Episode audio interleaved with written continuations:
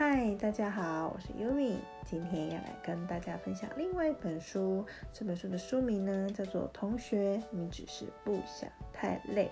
那作者呢是郭燕宇，啊，作者本身呢是智商心理师，同时呢也是学校的辅导老师。所以这本书呢就是把他从跟呃学生的互动啊，或者是跟他个案的一些呃状况内容呢。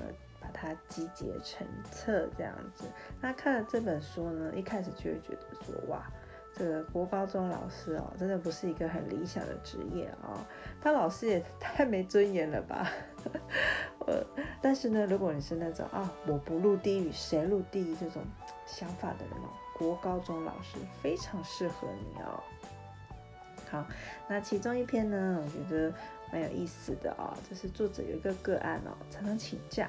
他的理由呢，通常都是同学排挤我啦，同学对我恶言相向。于是哦，作者实际去询问他的班级导师及学生哦，发现哎，其实啊，这个个案哦，常常借故去偷懒哦。比如说呢，说常常说自己身体不舒服啦，回避一些打扫的工作啊，或者是将课堂啊大家共同的作业丢给其他人处理哦。下课呢，却活蹦乱跳的。啊，老师同学啊，对他有一些感冒啊。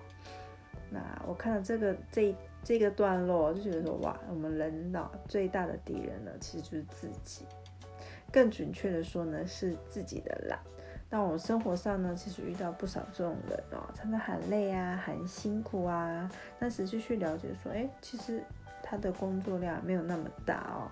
要去说一些小谎呢，来让自己回避一些责任哦。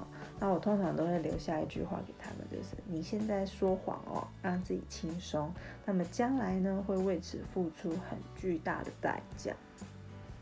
好，那在我就我觉得呢，作者啊也太仁慈了吧，他应该把寿命改成同学，你只是太懒惰。